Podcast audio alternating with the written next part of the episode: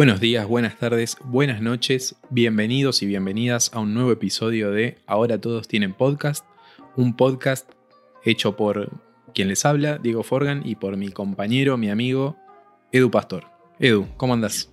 Buenas noches, muchas gracias Diego por la presentación. Estoy muy pero muy bien, muy feliz eh, viendo día a día la cantidad de reproducciones que logramos en el episodio 1 y en el episodio 2. Eh, quiero agradecer a todos, a todas las que nos escuchan eh, y contarles también que estamos muy felices porque hemos agregado una nueva red social a, nuestro contenido donde vamos a poder estar subiendo actualizaciones de, estado, contarles cuándo vamos a estar subiendo capítulos para interactuar un poco con ustedes. en Instagram pueden buscarnos como todos.tienen.podcast Em, ahí vamos a estar eh, avisándoles y comunicándonos un poco, un poco más. Sí, eh, recordemos también, no hace falta que lo anoten ahora, lo vamos a escribir en la descripción del capítulo para que tengan acceso también desde donde sea que lo estén escuchando. Excelente. Em, y bueno, ya para arrancar con el tema que, hoy nos propusimos, em, quiero decirte, Diego, que tengo miedo tuve miedo, tuve miedo, mientras buscaba información tuve miedo, mientras recordaba mi infancia tuve miedo. Em, cuando vi la película no tanto, pero mientras me acordaba esas tardes em, en las cuales volvía a casa o tardes noche y veía la serie que vamos a, comentar hoy, em, me recorrió un, un, qué sé yo por mi cuerpo, como, como un escalofrío, una cosa así. Qué, ocurrente, justo que lo digas. Este, sí, a mí, a mí en aquel momento la serie me generó una cosa parecida. Eh, tengo que confesar eh, a toda la audiencia, vos ya lo sabes esto, pero por ahí con el género terror no es con el género que yo mejor me llevo. Tengo bastante problema para mirar eh, contenido de terror de adulto. Este, estoy con vos en esa, ¿eh? sabes que estoy con vos. No soy fanático de las películas de terror, eh, tampoco de las series, trato de evitarlo más que nada. Yo creo igual que esta serie en particular, en la época en la que nosotros la vimos, no sé si marcó una, historia, un, hito, pero entre todos nuestros compañeros del colegio eh, se veía bastante eh, y creo que a todos los que rondamos más o menos los 30, este, nos, genera buenos recuerdos, nos genera eh, esa nostalgia buena, no esa nostalgia mala de algo de lo que no queremos alejar, sino eh, buenas sensaciones, buenas emociones. Totalmente, es, yo creo que es eh, trasladarnos directamente a la infancia. Creo que basta con ver dos o tres segundos de la cortina del opening de esta serie para saber de qué estamos hablando y em, vamos a hablar, vamos a hablar el misterio, justamente vamos a hablar de la serie y de los libros de Escalofríos, ¿sí? esta serie eh, que transmitían por Fox Kids em, a mediados de los 90, ¿sí? Em, que es, eh, está basada en los libros de R.L. Stein, y fue una serie muy, muy exitosa, con casi 400 millones de, ejemplares vendidos alrededor del mundo. Em, sí, una serie que creo que todos la recordamos. Este, te agrego que esto yo lo descubrí a través de la investigación que hacemos para los episodios. Eh, R.L. Stein es en realidad Robert Lawrence Stein. O sea, me acabo de enterar el nombre del tipo gracias a esto, si no para mí siempre fue RL.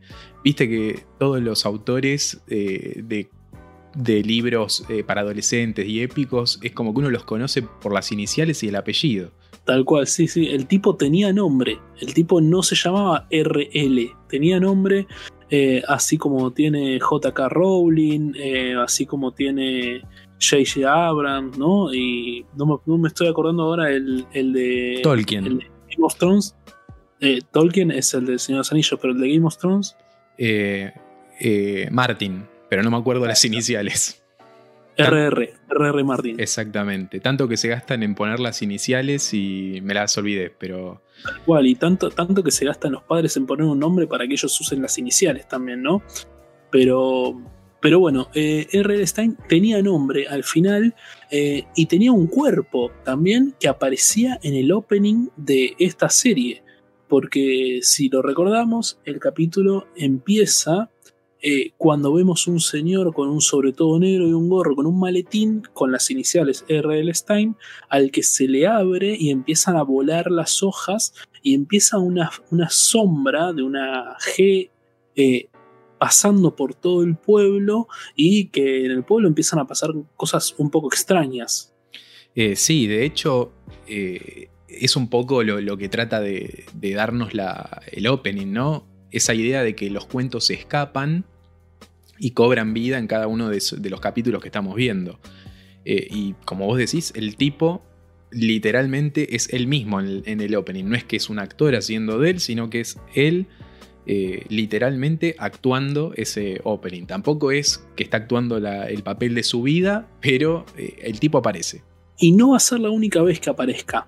No lo voy a decir ahora, pero más adelante vamos a, ver en qué otro momento también aparece en algo relacionado con escalofríos. Y antes de meternos con, la serie, ¿no? Recordemos que, como mencionamos, es una serie que está basada en, libros. Eh, y eran unos libros que yo recuerdo cuando tenía, no sé, entre los 10 y los 12 años, que es más o menos cuando también estaba la serie eran de, lo más buscado por nosotros. Eh, con Edu eh, fuimos al mismo colegio, misma primaria, la misma secundaria no, porque yo ya me cansé de él y dije, no, me voy a otro lado. Eh, no, mentira.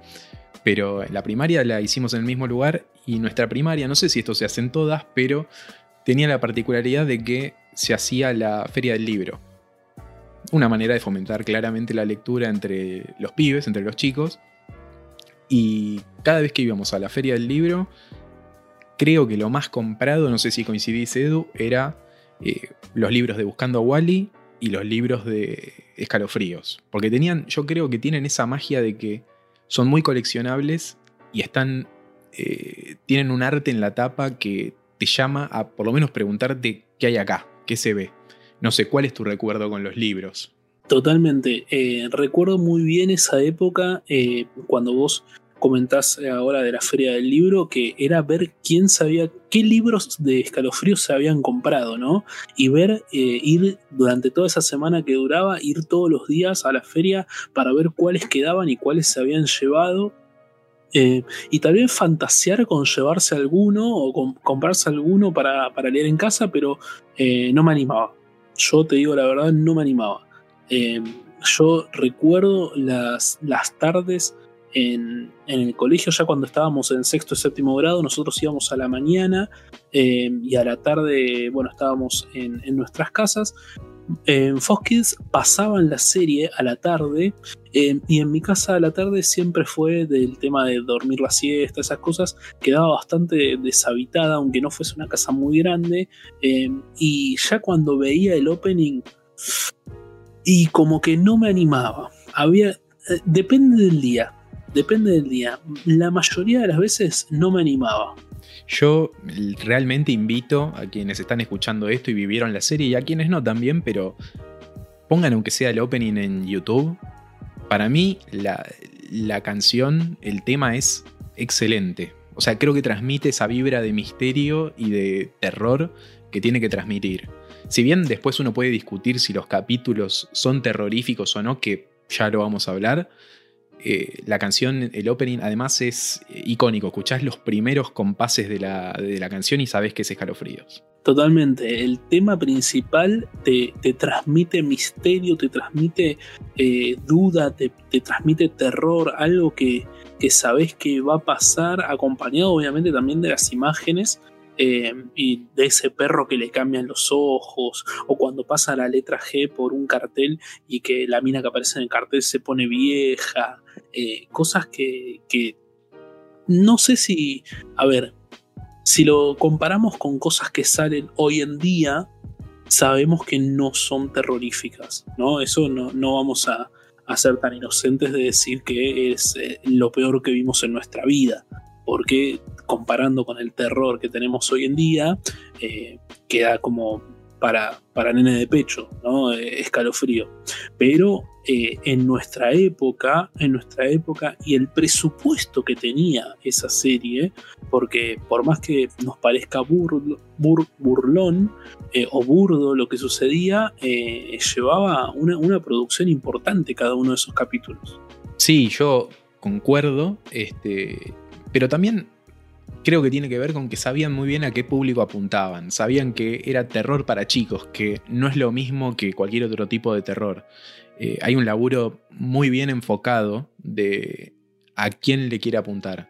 Si bien los capítulos podían llegar a darnos miedo a esa edad, tampoco se iban de mambo y te dejaban un trauma de aquellos. Aunque quizás alguno que otro capítulo sí, pero eh, estaba muy bien enfocado, muy muy bien enfocado. Sí, y es también el límite, ¿no? Saber a qué límite llegar para entretener y asustar un poco, pero como decís vos, no mambear a los pibes eh, y que después no puedan verlo nunca más o que se lo prohíban, aunque esto sí sucedió con los libros, ¿no? Eh, en muchos lugares estuvieron casi a punto de prohibirse los libros de Stein por eh, el, terror que podía causar en, en los chicos. Así que bueno, es una serie que a mí en particular eh, me, recuerda el miedo que tenía en ese momento de verlo. No me animé a muchos capítulos, no me animé a muchos capítulos. Em, sí eh, puedo decir con mucho orgullo que ya vi la película, porque hay dos películas de, de escalofríos. La primera la pude ver tranquilamente el año pasado con 29 años y ayer con 30 años. Así que muchas gracias por todo. Eh, te daría un aplauso en este momento, pero creo que va a saturar mucho el micrófono y no es lo que espera la gente que escucha el podcast, pero felicitaciones, enhorabuena. Gracias, muchas gracias. Yo te voy a contar cómo arrancó mi, historia con la serie, si, si querés. Por favor. Porque mi historia con la serie, en realidad, arranca con los libros, o de la mano de los libros. Yo me acuerdo no sé si lo recordás vos, pero en aquel momento en el cual estaba Fox Kids, eh, había dos empresas de cable muy famosas que eran Cablevisión y Multicanal. Claro que sí. Más allá de las otras, ¿no? Que existían, pero Cablevisión y Multicanal. Y yo recuerdo que tenía una operadora de cable que no tenía Fox Kids. No te la puedo creer. Y había... yo tenía multicanal, yo tenía multicanal y tenía Fox Kids. ¿Vos tenías cablevisión? Yo Sí, tenía cablevisión. Era de ese team. Pero bueno. la cuestión es que estaba primero en multicanal. Cablevisión no lo tenía. Entonces, o, no sé, mira, ahora estoy haciendo memoria, no sé si Cablevisión y Multicanal no lo tenían al principio y el que lo tenía era DirecTV, porque en ese momento DirecTV era relevante también.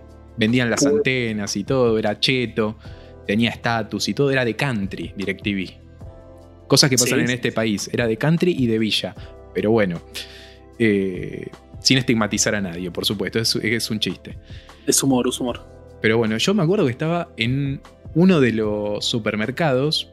Eh, no sé si Jumbo, Carrefour o alguno de esos. Tampoco voy a nombrar a todos porque no nos pagan nada. Pero bueno, estaba en una cadena grande de supermercados y estaba la famosa parte de los libros. Que hoy en día vos vas a un supermercado y la parte de los libros son dos góndolas con toda la furia. Pero en ese momento era relevante mal.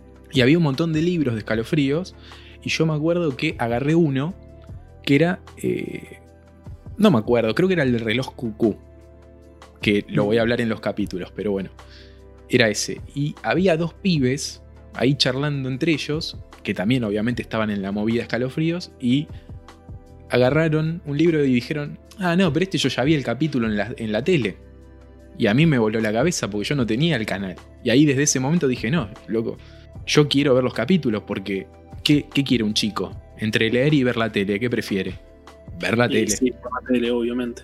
Entonces dije, yo esto lo tengo que conseguir. Entonces cuando finalmente nuestra operadora de cable puso Fox Kids, que entre paréntesis era la época gloriosa de Fox Kids, la que tenía Digimon, Ángel Anaconda eh, y un montón más. X-Men, mira, no lo recordaba. Eh, tenía los Power Rangers también en un momento creo que ya cuando después se fueron de mambo, ¿no? A las generaciones que ya uno no sabe ni lo que hicieron, pero tenían los Power Rangers también. Era la época, perdóname, la época que organizaban la Copa Fox Kids. Sí, también. Ese, ese, torneo de fútbol que se jugaba en Costa Saliero, eh, en el cual en el, el equipo de fútbol al cual participaba en el colegio que fuimos juntos, también hemos participado en esa copa. Eh, y bueno, lo dejamos para otro capítulo, pero nos comimos una goleada increíble. Dale, sí. Ok, tiene final triste esto. Eh, bueno, entonces, cuando pusieron Fox Kids en mi casa, que yo lo pude sintonizar y lo pude ver, la flashé en colores, pero mal. Este, me acuerdo que el primer capítulo que vi fue el del regreso de la momia. Y tiene una historia divertida también porque yo me senté en la cama, obviamente, a verlo. En Fox Kids lo daban tipo 5 o 6 de la tarde, creo. Eh, escalofríos. Eh, entonces yo me senté a verlo, el capítulo de la momia, y siendo sinceros, creo que el capítulo de la momia es uno de los más leves. O sea, tiene un monstruo clásico, no tiene un monstruo eh, muy extravagante ni nada. Tal cual, es algo que ya conocemos, ¿no? No, no es que presentaba algo novedoso o que iba a traumatizar, sino que bueno, la momia ya la habíamos leído en otros cuentos, ya habíamos visto otras películas, tal vez.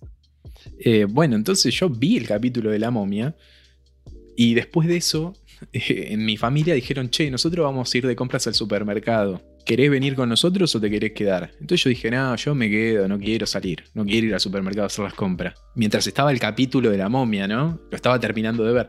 Terminó y, era, y fue un, no, no, voy con ustedes mejor, no, no, pasa nada. Está bueno porque esa historia Edu no la conocía, la está conociendo gracias a este podcast. Sí, sí, sí. Cabe, aclarar que eh, la casa de Diego tiene como muchos ambientes, ¿no? Entonces eh, da para miedo, da para miedo. Bueno, sí, y además de los muchos ambientes y todo, sumarle que es una casa antigua y que yo soy cagón, ¿no? Entonces tiene el combo perfecto. Y hay ruidos, y hay ruidos, pisos de madera y todo eso. Sí, sí, sí, combo perfecto para el susto. Así que bueno, ese, ese fue mi, primer encuentro con la serie y terminé. Este, bueno, terminó cumpliendo su cometido la serie. Pero bueno, si querés, vamos un poco más de lleno a, a la serie, ¿te parece? Por favor, dale, dale para adelante. Bueno, la serie de Escalofríos eh, se emitió desde el 95 al 98. O sea que tuvo tres años eh, circulando por, Fox Kids. Eh, después también creo que circuló un momento cuando cambió de nombre, viste que cambió, se llamó, pasó de Fox Kids a Jetix. En un momento se hicieron como una, una movida un poquitito más eh, actual. No sé, le quisieron actualizar, le cambiaron el logo, todo. Y Fox Kids se llamó Jetix y creo que se mantuvo este, durante un tiempo. Y la serie tuvo tanto éxito, tanto reconocimiento que a los libros que nosotros mencionamos, que eran los libros de los cuales se extrajeron las ideas y las historias para hacer la serie, eh, se lanzó una nueva serie que se llamaba Goosebumps Presents, obviamente Goosebumps es escalofríos en inglés, la serie se llama así, donde volvieron a editar en formato libro los capítulos de la serie. Entonces, en vez de la portada dibujada clásica que tenían los libros, eh, pasaron a tener fotogramas de, de, la serie e incluso dentro del libro, que no, creo que no eran libros ilustrados, eh, también empezaron a aparecer fotogramas del capítulo hicieron a la inversa, digamos. Los, episodios que habían sido tomados de los libros, ahora hicieron al revés. Hicieron libros de los episodios que habían hecho en la tele. Sí, o sea, en esencia el libro era el mismo, mismo contenido, pero un, eh, formato eh, basado en la serie. lo que estaba escrito era lo mismo, pero le incluyeron los, los fotogramas de la serie como para hacerlo un poquitito más eh, copado como quien diría, vieron el negocio, ¿no? O sea, se dieron cuenta de que habían pegado con los libros, con los, capítulos de los libros que ya habían hecho y volvieron a hacer otros, otros libros. Está bien, vieron la la meta monetaria. Y no los podemos culpar.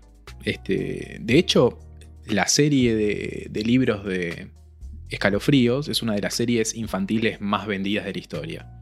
Este, si no es la más vendida, pegan el palo, pero vendió un montonazo.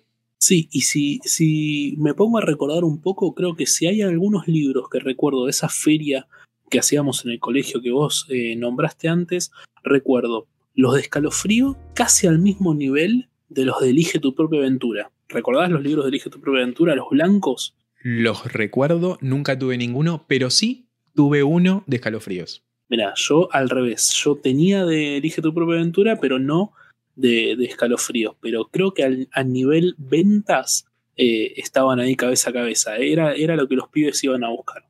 Este, pero bueno, la serie entonces, además de emitirse durante tres años o de producirse durante tres años, generó una nueva tirada de libros, que si bien eran los mismos de antes, eran este, una edición nueva. Ahora, ¿qué tenía la serie de particular que, bueno, también lo tienen los libros? ¿O cuál es la fórmula escalofríos, ¿no? Según lo que uno puede ver. Es una historia que generalmente trata problemas este, de los chicos. También la problemática siempre es de los chicos. O hay algún bully en el colegio que les hace la vida imposible. O, sea, o son historias que transcurren en el colegio, en la secundaria, en la primaria. O eh, se ataca el tema de mudarse a un pueblo nuevo. Y uno sabe que a los chicos siempre los trauma tener que mudarse de una ciudad a otra. Entonces, ahí como que eh, R.L. Stein juega un poco con los miedos que uno tiene en la infancia. Pero también, además de tratar eso, los capítulos y los libros se caracterizaban por tener unos finales que siempre te dejaban algún plot twist. Este, a veces eran finales un poco más eh, predecibles, a veces no tanto, pero siempre tenían una vueltita de tuerca que vos te dejaba titubeando.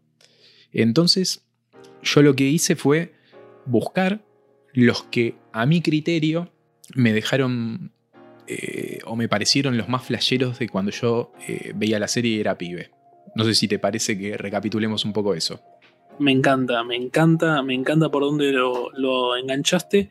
Eh, yo escucho atentamente todo lo que tengas y después me voy a centrar un poquito en la primera película que, que salió. Así que te escucho con los capítulos y después le damos a la película. Bien, el primer capítulo que yo eh, recuerdo haber visto y que me volvió la cabeza y que tiene también su nexo con la historia del supermercado que conté, es El reloj cucú, tercer capítulo de la primera temporada. ¿Cómo es la historia del reloj cucú? Básicamente la historia de un pibe que tiene una hermana menor y la hermana lo bulinea todo el tiempo, le hace la vida imposible, lo bardea, le hace jodas y obviamente los padres no lo ayudan para nada. Él se queja, dice, no, che, mi hermana me está, no sé, me está pegando, me está haciendo jodas, lo que sea, y los papás, nada, ni cinco de bola. Entonces, lo que decide hacer el chabón es atacar o dañar un reloj cucú que era del papá, un reloj cucú antiguo que el papá adoraba. Este, entonces decide una noche ir y cuando el cucú sale, él va y le tuerce la cabeza 180 grados. O sea, el cucú está, el pajarito está mirando para adelante, lo rota y el pajarito queda mirando para atrás a lo exorcista, digamos. Bien, el pibe decide, obviamente, hacer eso y al día siguiente incriminar a la hermana. Decir, no, fue mi hermana la que hizo esto como para que de, alguna vez, de una vez por todas la, la hermana pague por lo que hace. Cuando él se despierta al día siguiente, se da cuenta que vuelve a vivir el día de ayer, como que el tiempo no avanza. Entonces, no entiende por qué está viviendo el día de ayer, si ya lo vivió, y se va a dormir de nuevo, y al otro día se levanta, pero ya varios años atrás. Él ya deja de ser, no sé, un adolescente de 12 años y pasa a tener 6. Entonces, lo que él se da cuenta es que al haberle dado vuelta a la cabeza al reloj cucú, está haciendo que el tiempo vaya en sentido descendente, que no, no vaya hacia el futuro, sino al pasado. Este, entonces, el capítulo llega hasta que él vuelve a ser un bebé. Directamente vuelve a ser un bebé. Y dice, tengo que ir al cucú y darle vuelta a la cabeza de nuevo, ponerla mirando para adelante, porque si no, dejo de existir, lisa y llanamente. O sea, ya vemos acá R.L. Stein planteando eh, a nenes de 12 años la cuestión del, existencialismo, ¿no? Básicamente. una, una, bajada de línea, ¿no? Una bajada de línea importante ahí. Eh, sí, sí, pero bueno, ya por eso ves que eh, a mí me flashó. Entonces lo que pasa es que él de una manera logra llegar hasta el cucú, da vuelta la cabeza y afortunadamente luego de hacer eso vuelve a la época actual y él sigue teniendo la edad que tuvo al principio del capítulo y todo. Ahora, ¿dónde está el plot twist del capítulo? Cuando él se levanta, pregunta por su hermana y le dicen, no, no sé quién es esa persona, le dicen los papás. No reconocen el nombre. No sé, ponele que le pregunta, che, ¿qué pasa con María? ¿Dónde está María? No, no sabemos quién es María. ¿Qué onda? Entonces ahí él se da cuenta que el reloj cucú tenía eh, grabados muchos años eh, en madera, ¿no? Eran como zocalitos de madera que tenía el cucú. Y él, en el momento en que dio vuelta, el cucú pateó el número 88, que era el año donde nació la hermana. Entonces la borró de la existencia de la hermana directamente. Y él termina el capítulo, él mirando el cucú, diciendo, bueno, algún día voy a tener que eh, arreglar esto para que vuelva mi hermana. Pero no hay apuro. Y termina. Uf, la venganza es un plato que se sirve frío. Tremendo. My God, my God, terrible. Decime si ese final no te deja titubeando a los 12 años, ¿no? Totalmente, totalmente. ¿Y cuántos eh, habrán eh, querido ir a borrar de su existencia a alguna hermana, no? Eh, vos tenés una hermana menor, decime que no quisiste hacer eso, Diego, por favor. No, no, para nada. Me pareció muy drástico en el capítulo.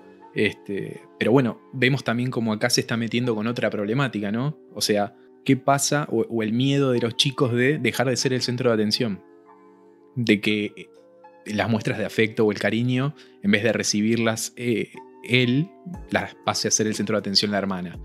Eh, y un poco también la injusticia y ese bullying que le genera, pero trata un poco de ese miedo de qué pasa cuando llega un integrante nuevo a la familia. Totalmente. Em, y también eh, siendo el, más chico que se crió en una casa con, no tengo hermanos, pero sí mis primos que vivíamos juntos. Les mando un saludo si están escuchando esto a Cintia de José.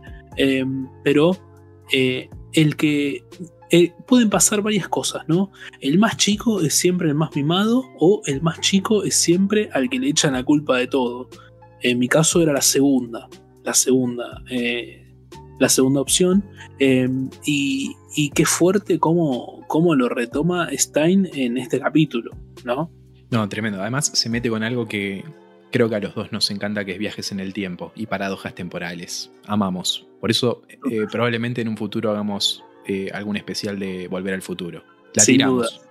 Estamos, estamos ahí, estén expectantes porque lo vamos a hacer y no muy, no muy lejos en el tiempo. Bien, entonces ese es el primer capítulo que yo recuerdo así como muy marcado de este final me dejó what the fuck. Segundo capítulo, capítulo doble, porque recordemos que Calofríos tenía capítulos dobles y cuando uno veía que era doble se venía lo bueno. Y este capítulo se llama Bienvenidos al campo de las pesadillas.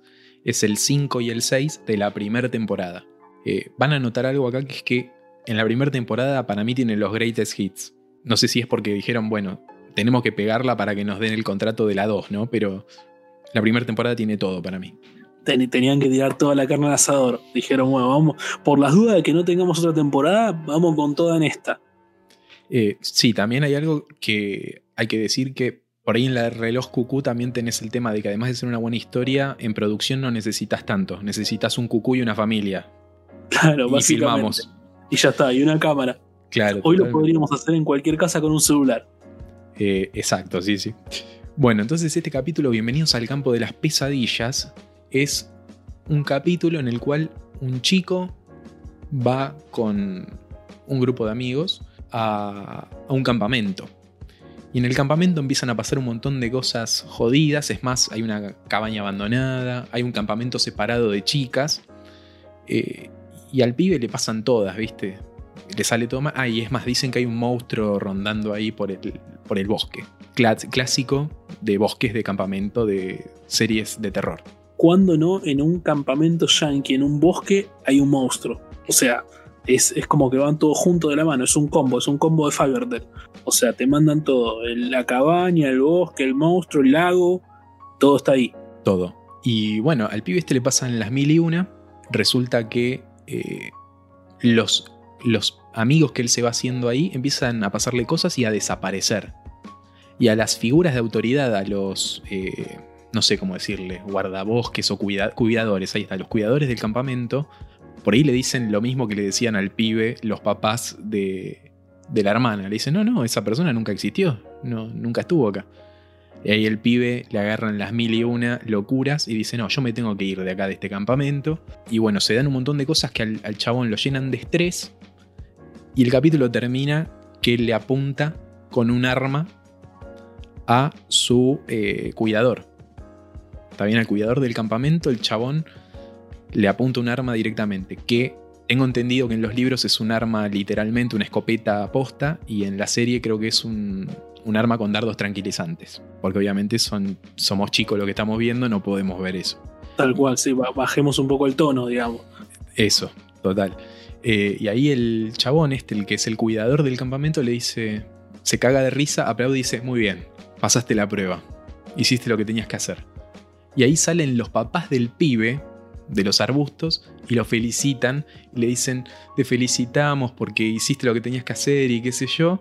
le dicen, es requisito que nosotros nos vamos a ir de viaje en una misión de exploración, y para que vos puedas viajar con nosotros tenías que pasar este test. Si no pasabas este test, no podías viajar con nosotros. Y ahí el pibe le dice, uh, mirá, no sabía, ¿y qué vamos a hacer? No, vamos a ir a, un planeta nuevo que no conocemos. Mirá, se llama la Tierra. Uf. Uf. alto plot twist. Un montón, un montón. Eh, a, a, los simuladores. O sea, a los simuladores con, con el episodio en el cual vuelve. Ay, me olvidé el nombre. Em, no te puedo ayudar porque no me estás dando más data. Boludo, el episodio donde vuelve el que habían mandado al. Milazo. Milazo, ahí está. Cuando vuelve Milazo y empieza a cagarlos a tiro a todos los simuladores y resulta que era toda una, una misión que lo estaban entrenando. Sí, pero yo, vos no entendés cómo la flashé yo cuando, después de ver dos capítulos, te das cuenta que en realidad eran extraterrestres. O sea, Impresionante. Bueno, y también, aclaro, se descubre que el monstruo del bosque era un robot manejado por uno de los que tomaba el test también. No era un monstruo real. Está muy bien, boludo, está muy bien.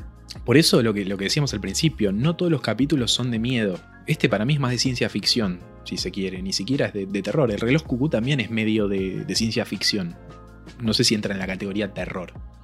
Sí, sí, ciencia ficción y suspenso, ¿no? Creo que más que, más que miedo era una serie de suspenso. Es como que lo, la primera entrada al suspenso o a las películas de suspenso que te tenían ahí eh, mirando la tele en el borde de la cama para ver qué iba a pasar a continuación. Eh, sí, sí, sí, sí, totalmente. De hecho, creo que los más recordados son estos, eh, más que los de, los de terror. Porque creo que todos nos acordamos de, Slappy o de Palmadín, de acuerdo a cómo veas la traducción, por lo icónico del muñeco, pero no porque te dé miedo. Ahora, de los otros capítulos donde hay monstruos, no sé si te acordás tanto. Me parece que te acordás más de, estos finales así bien falopa. Em, bueno, otro capítulo más que está en la primera temporada es el 13 de la primera temporada que se llama Una aventura espeluznante. Y es una historia de un pibe que vive en un vecindario y lo persiguen mucho los perros del barrio. Y él ve que cada vez hay más perros en el barrio y lo persiguen a él, ¿viste? Tiene su grupito del colegio con el cual tiene una banda. Ensayan y en un ensayo en el garage encuentran un tónico para eh, broncearse, se lo pasan por el cuerpo, pero se dan cuenta que el tónico ese venció hace muchísimos años. Entonces al pibe le agarra miedo de che que me va a pasar en la piel. Bueno, al pibe le empieza a crecer bello pelo por todos lados. Mal, él se lo rasura y le sigue creciendo.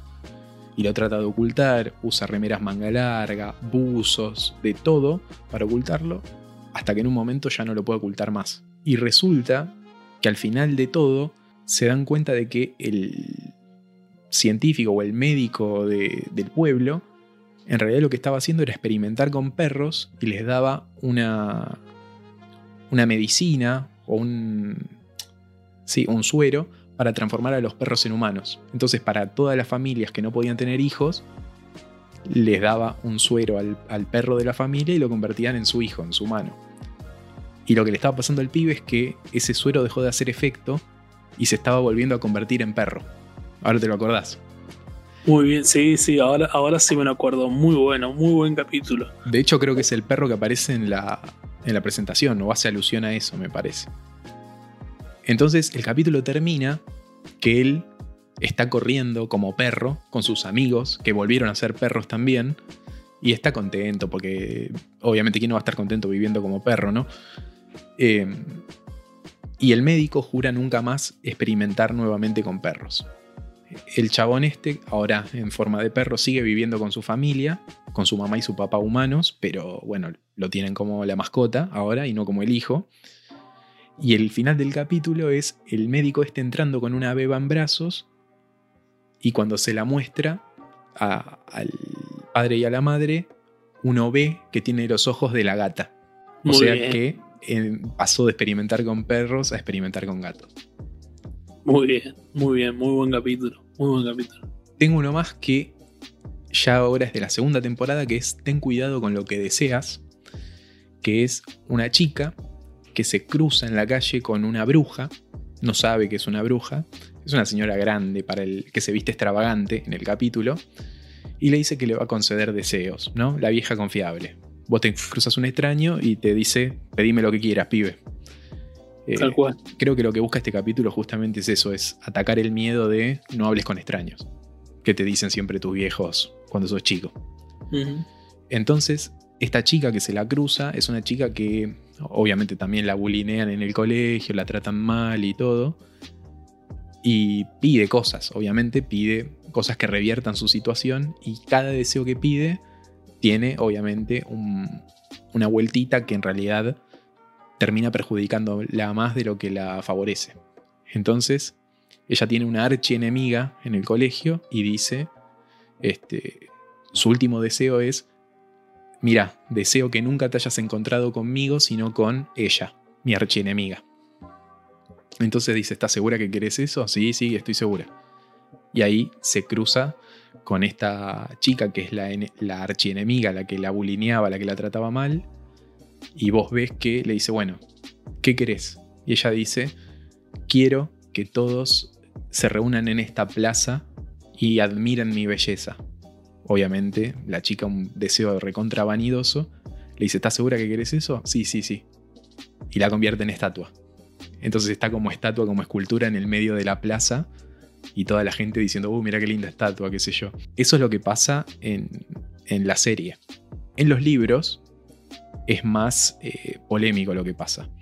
La chica de apellido es eh, Bird, en, o sea, la chica la, buena, digamos, de apellido es Bird.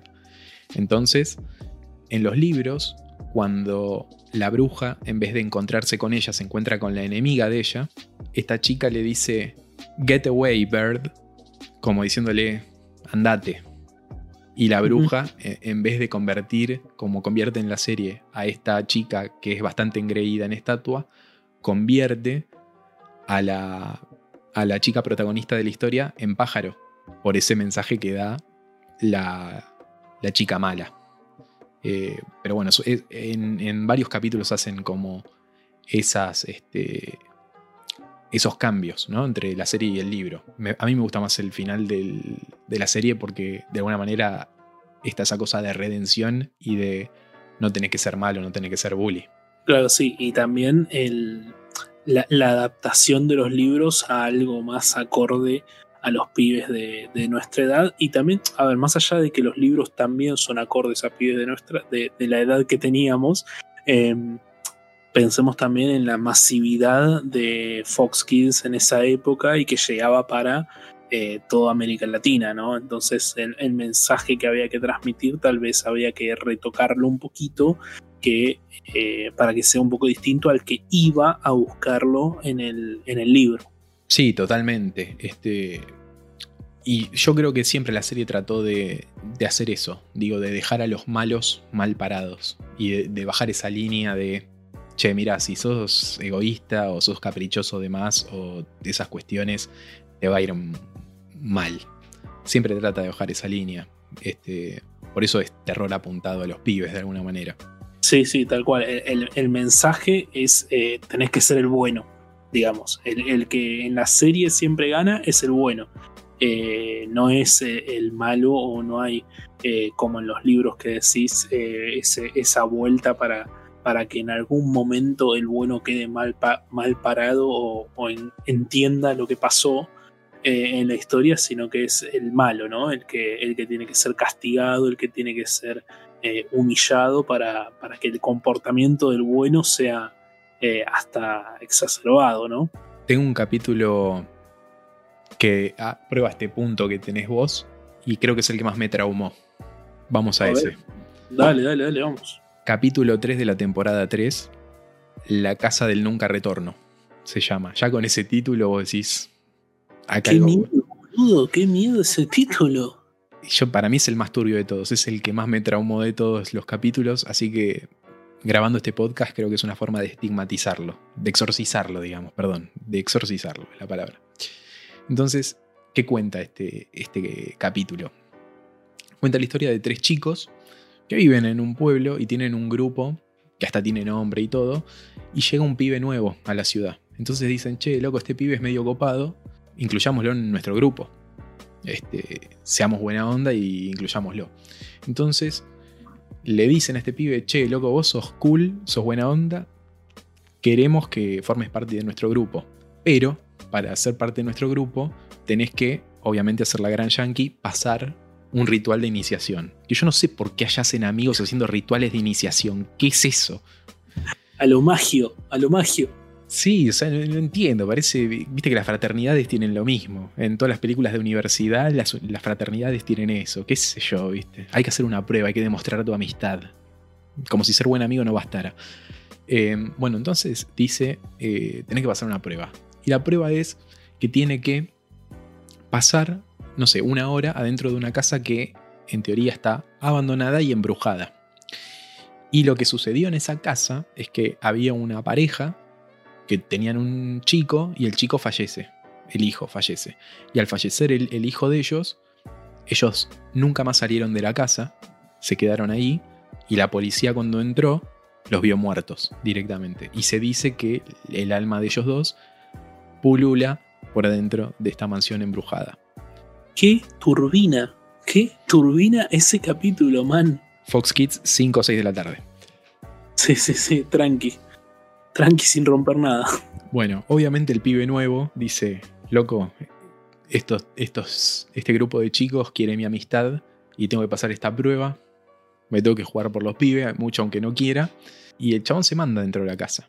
Se manda dentro de la casa, se queda a la hora. Capo, date cuenta que si te están haciendo eso, no te están queriendo, no son tus amigos.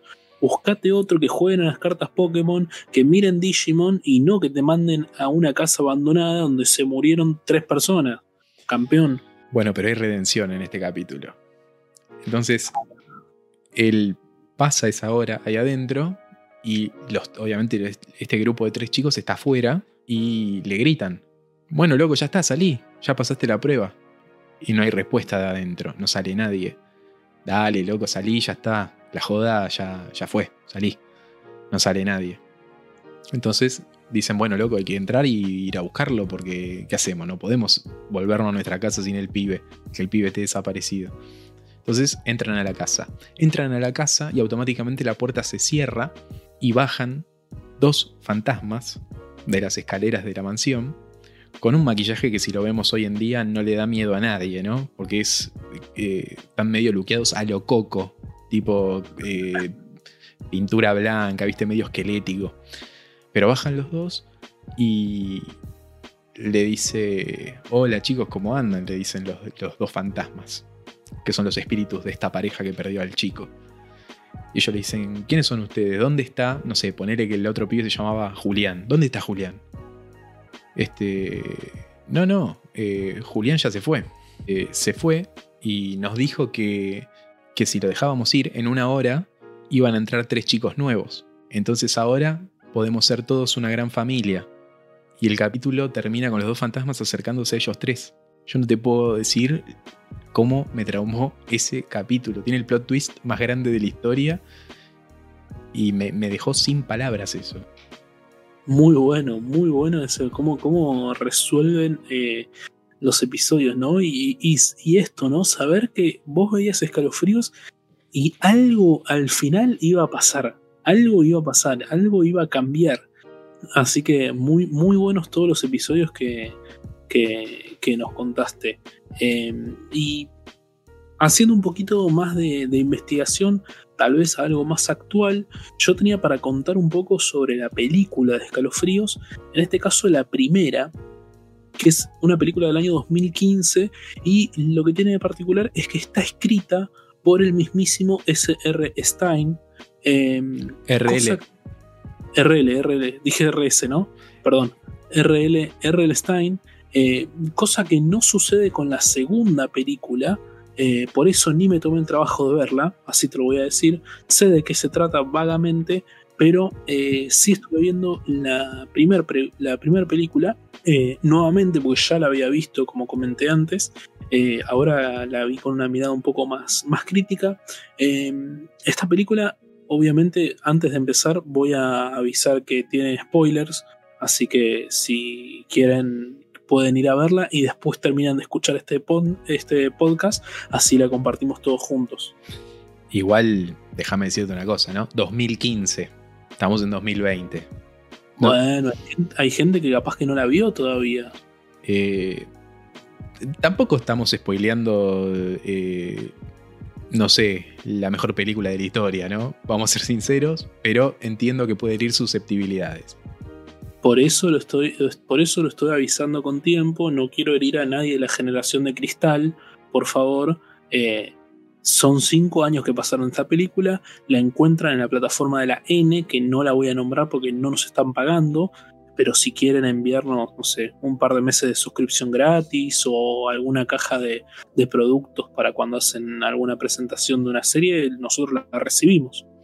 Déjame también decir a, esta empresa, a este servicio, eh, que vos estás dando a entender que en un momento tenían la primera temporada de Escalofríos, nunca subieron la 3 y la, 2, eh, 3 y 4, pero ya sacaron directamente la primera también, así que si por favor pueden poner Escalofríos completo me harían muy feliz. Gracias. Dale, gracias, gracias a, la gente de la plataforma de la N que nos está escuchando en este momento y que le va a hacer caso a Diego y van a volver a poner la primera temporada de Escalofríos. Em, bueno, la película está protagonizada por Jack Black, eh, el gordito simpático de la escuela de rock, y el pibito de 13 razones de guay, que no sé muy bien cómo se nombra en inglés y no sé el nombre, así que no lo voy a decir, solamente va a ser el pibito de 13 razones de guay. Dijo la CIA y el FBI que están, pero maravillados con esta investigación, ¿eh? ¿Cómo obtuviste el nombre de toda la gente? ¿Cómo le pusiste todo? Todo, boludo, todo. Estuve, investigando un montón. Bueno, este niñato de, de 13 razones guay em, se llama Zack y se muda a la ciudad de Madison porque la madre la contrataron como vicedirectora de la escuela eh, esto que decías vos también, ¿no? El cambio, el irse a otra ciudad, el conocer cosas nuevas. Y eh, mientras está bajando las cosas, conoce a su vecina, Hannah, y al padre, que es un poco particular, que es, eh, como dijimos antes, Jack Black. Em, después hay una historia medio sentimentaloide con el, madre, con el padre que estaba muerto, mira un par de videos, la verdad que mucha relevancia no hay para la película, pero quisieron darle un poquito en el corazón sabes que tenés razón. Es como que al principio vos decís, uh, esto va a tener el repeso. Chau, muere a los 20 minutos de película.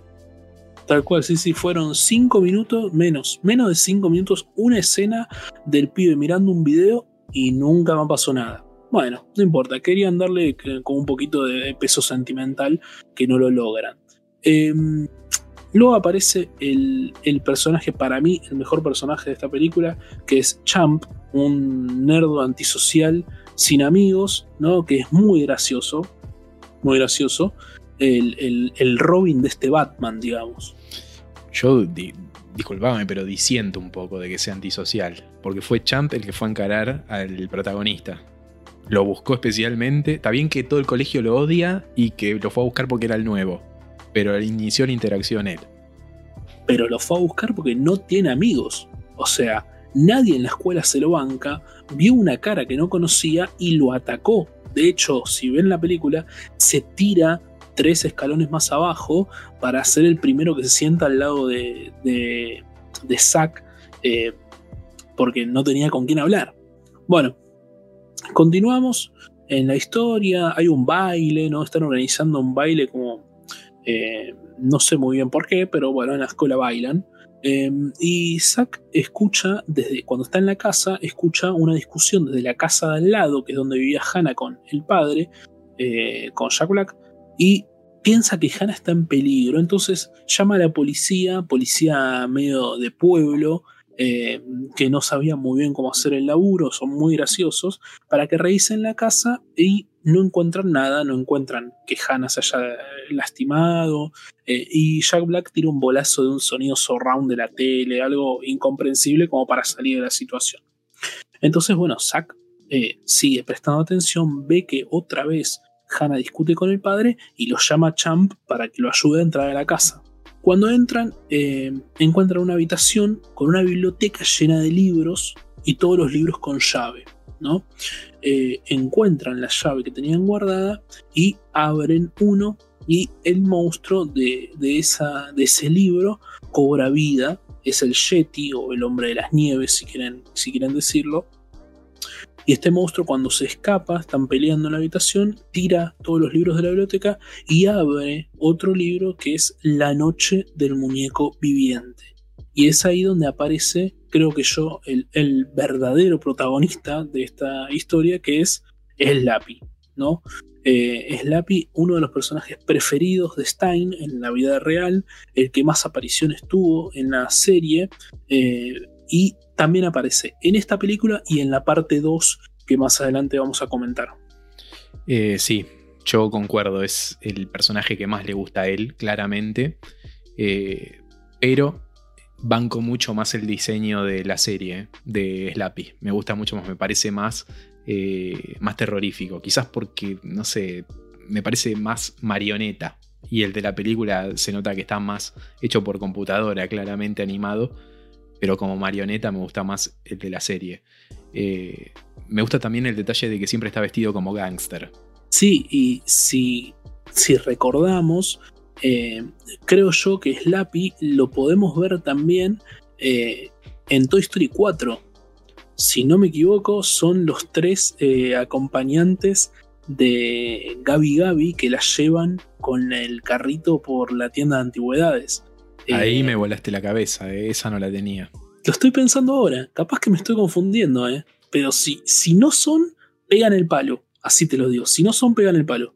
Y pero son dos, man. O sea, Palmadín o Slappy, no, no sé si eran dos. Pero la marioneta, capo. La marioneta, el muñeco en sí, es el que retoman en Toy Story 4. ¿Vos decís que es el mismo diseño o muy parecido? Para mí es el mismo. Para mí es el mismo. o por ahí le pagaron a un único animador las dos películas, el mismo diseño y daré que va. No sé, en nuestro Instagram, en nuestro Instagram van a encontrar una imagen de los dos, de Slappy y de el muñeco de, Toy Story 4 y que nos dejen en los comentarios si ustedes piensan que es el mismo o no. ¿Sí? Podemos hacer eso. Me copa. Bien, em, bueno, después de pelear con el Yeti, aparece el padre, aparece Jack Black, eh, y la forma de, meter de nuevo a, los monstruos, de vencerlos a los monstruos, es meterlos nuevamente en el libro. Es decir, abrir el libro cerca de ellos para que los absorba y queden encerrados ahí para siempre. En la escena siguiente, cuando se están yendo en el auto, descubrimos que el padre de Hannah, Jack Black, es en realidad R.L. Stein, ¿sí? Eh, hay una escena muy graciosa donde Zack lo empieza a, tirar unas chicanas, lo chicanea con que no es tan bueno como JK, em, Stephen King.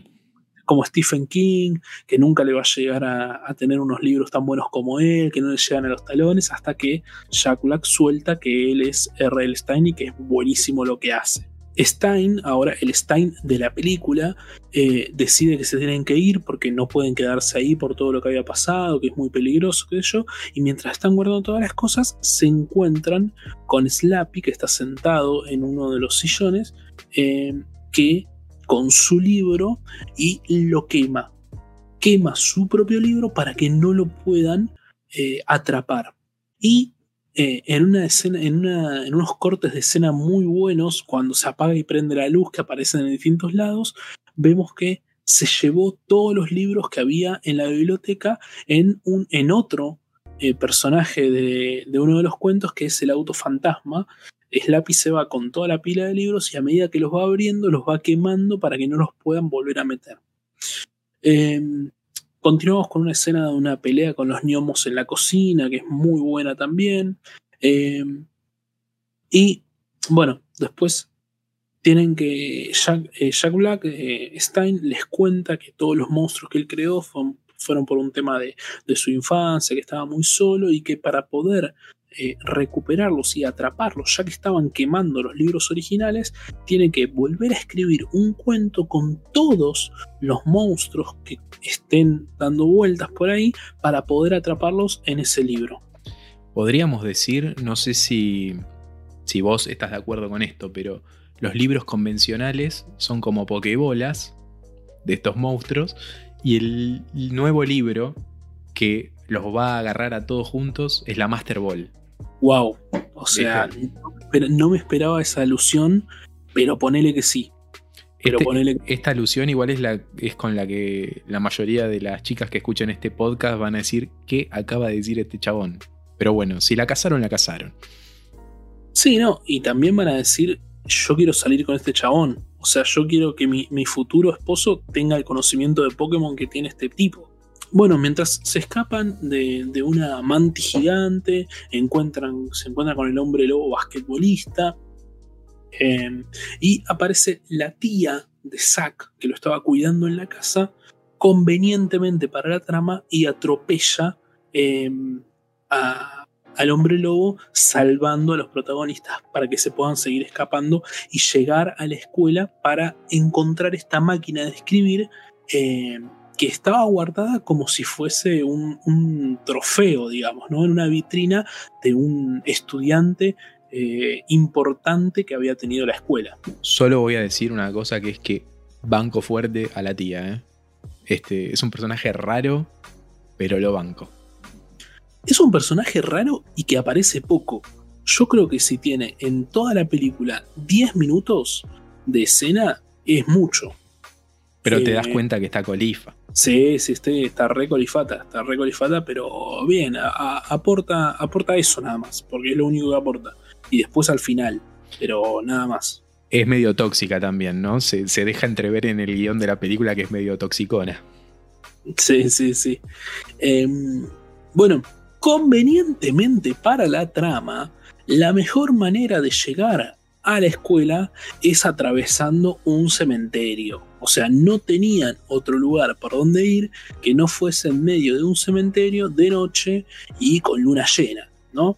Em, bueno, cuando Zack y Hannah empiezan a tener el momento eh, más privado en el cual se terminan de enamorar y están a punto de besarse, sale la luna y encontramos que Hannah tiene algo raro porque empieza a brillar, ¿no? Como que le sale un, brillo a lo Edward Cullen de Crepúsculo que no es normal. Después aparecen los zombies, eso no se retoma momentáneamente y se tienen que escapar. Una vez en la escuela, Zack le cae la ficha de que eso que había pasado no es normal, lo encara a Stein y le dice, escúchame, qué pasa con esta piba porque no es normal lo que estaba pasando y ahí Stein le, le reconoce que sí que es producto de la, imaginación y que él escribió un libro para que ella viviera y le hiciera compañía pero que ella no lo sabe. Entonces eh, ahí entendemos que Hannah en realidad es un personaje de otro libro eh, que Stein ya había dejado abierto para que ella pudiera salir. Bueno, sigue habiendo referencias a Stephen King con El Resplandor, por ejemplo, cuando Jack Black tiene que estar eh, escribiendo en, una, en un escenario del salón de actos donde estaba convenientemente todo armado para representar el resplandor. Slappy llega a la parte de afuera de la, escuela, abre todos los libros y los quema, mientras Zack, eh, Champ y Hannah arman todo un plan para detener a los monstruos. Champ, el, mejor personaje de la película, salva a la piba que le gusta del hombre lobo. Slappy lastima con la máquina de escribir, que era un maletín, las manos de Stein y no puede seguir escribiendo. Entonces escapan en un micro de la escuela para poder escribir en otro lugar. Ahí retomamos un lugar que habían visitado Zack y Hannah al principio de la película, que es un parque de diversiones abandonado, y le da Stein la máquina de escribir a Zack para que termine de escribir el cuento. Entonces ahí es donde surge la pregunta que eh, antes de empezar a grabar estábamos comentando con Diego. ¿Quién tiene el poder de hacer vivir a los monstruos? ¿Stein cuando escribe o la máquina de escribir? En la película, en un principio dan a entender que es Stein, que todo lo que Stein escribe y sale de su imaginación, vive. Pero ahora, con este giro, podríamos decir que el libro quedaría inconcluso si lo terminas eh, de escribir Zack y no Stein. Terminan de escribir este, este libro y justo antes de que, los, de que los terminen de atrapar, lo abre eh, Zack para que todos los monstruos que estaban dando vueltas por el pueblo se metan en ese libro y justamente Hannah, como era parte de uno de los monstruos que había escrito Stein, también se mete en el libro. Eh, bueno, Zack recompone la relación con la madre, la tía de Zack empieza a salir con Stein, lo vemos que termina la historia con Stein trabajando como profesor de literatura de la escuela. Hay un cameo muy bueno, muy bueno de el Stein original, ¿sí? Porque aparece Cruzan con Jack Black y él lo saluda, le dice buenos días señor Black a Stein y dice que es el profesor de teatro. Eh, es muy bueno también cómo se cambian los nombres, ¿no? Porque ya Black hace de Stein y Stein aparece haciendo del señor Black. Eh, me pareció muy gracioso. Y el giro de la trama que decía eh, Diego que pasaba en todos los capítulos es que Stein, el de la película, escribe un nuevo libro para que Hannah vuelva a la vida y todo nos da a entender de que empieza a salir con Zack y son los dos niños más felices del mundo. Por último, y como escena final, vemos a Stein caminando por los pasillos de la escuela y la máquina de escribir, su máquina de escribir, vuelve a estar en la vitrina y escuchamos cómo se eh, teclean las letras y, es la, y se, se lee que dice la venganza del chico invisible, que da a entender que es el único monstruo que no pudieron atrapar. De esta película hay una parte 2 que es básicamente igual a la 1, ¿sí? Eh, no continúa la historia, pero sucede casi lo mismo. Vemos que la casa donde vivía Stein eh, está abandonada y encuentran atrás de una chimenea un baúl con un libro que no había sido abierto los pibitos estos que no son los mismos que la primera película, no hay ninguno de los, de los conocidos, lo abren y otra vez aparece de nuevo Slappy, que hace aparecer más monstruos, aparecen brujas. Eh, bueno, yo supongo, sin haberlo visto, supongo que el final debe ser más o menos lo mismo, porque no hay mucha vuelta que darle a eso. Y algo que me pareció mm, no tan bueno es que esta película, por lo que yo averigüé, no está escrita por Stein, sino que está basada en sus personajes, en sus libros, pero no escrita por él. Eso me, bajó un poco de puntaje sin haberla visto. Tal vez me estoy equivocando y alguien quiere, quiere corregirme. A mí lo que me pasa particularmente con estas películas es que no entiendo a quién están dirigidas. O sea, están dirigidas a nosotros que vimos la serie, pero somos todos grandes, somos todos adultos de 30 años o más. Entonces, no es, es una película que tiene tintes de infantil. Es una película que busca volver a lanzar los libros de escalofríos. Yo no los vi en ninguna librería ni en ningún otro lado. No sé si se siguen editando, de hecho. Entonces, no entiendo si es nostálgico para nosotros crear una franquicia nueva para los pibes de ahora. La verdad me, me deja esa duda. Yo la primera, que es la única que vi como vos, me pareció buena, la disfruté pero la serie me parece superior, incluso siendo del 98. Sí, yo lo que creo es que em, trata de hacer un poco de nostalgia a la gente de nuestra edad que vio esa serie em, y también tal vez em, un poquito, la gente un poquito más grande, eh, decirle, bueno, vení, vení, a, a, su hijo de 10, 8 años, vení, vení que te muestro lo que veía papá cuando era más chico ¿no? Eh, como que trata de captar un público, un público nuevo, relacionándolo también con el público que ya tenía. Hay un, hay un abanico en el medio que tal vez sí está, está apuntada esta película entre, no sé, los 12, 15 años, ponele. Es una película de adolescentes, no es eh, una obra maestra del terror, obviamente, pero creo que va para ese lado, ¿no? Va para el lado de, de la añoranza, del que ya lo conoce, del que quiera hacérselo conocer. Yo creo que a un pibe que no haya visto los capítulos que vimos nosotros o que haya conocido los libros, no le va a pegar de la misma forma que nos pega a nosotros en cuanto a, la reminiscencia, ¿no? Al, acordarse de que eso vos ya lo habías visto o de estos pequeños... Eh, glitches que tiene de que aparezca el Stein original en, en, la película, esas cosas no, no lo va a entender alguien que no haya visto la serie, me parece que está bien. Es una película pochoclera, no, no cambia la historia de escalofríos. Sí, tal vez. Eh, sí, tal vez lo que creo que intenta. Lo que intenta hacer es eh, romper esta cuarta pared que se dice tanto en el cine, ¿no? De, de, relacionar lo que pasa en la ficción con lo que pasa en la realidad porque en, los episodios lo que veíamos era la historia de ficción que sabíamos que estaba en un libro. Acá lo que intenta hacer es como que el mundo real y el mundo de los libros se juntan en, eh, en que los monstruos salen al mundo real y rompe esa cuarta pared. Pero bueno, me parece que es una película pochoclera, está bien para un domingo a la tarde. Em, no es la mejor película del mundo, pero se la recomendamos para verlo.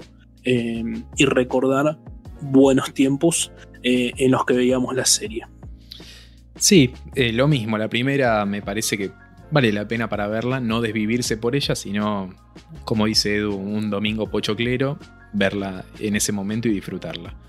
Pero bueno, si algo que es claro es que los dos productos apuntan a cosas distintas, tienen esencias distintas y queremos saber ¿Qué opinan ustedes? Así que estaría bueno que nos escriban al, Instagram, que nos eh, etiqueten. Si tienen algún libro de escalofríos, estaría bueno que saquen una foto y nos etiqueten para recordar viejas épocas nosotros, nosotros también. Perdón.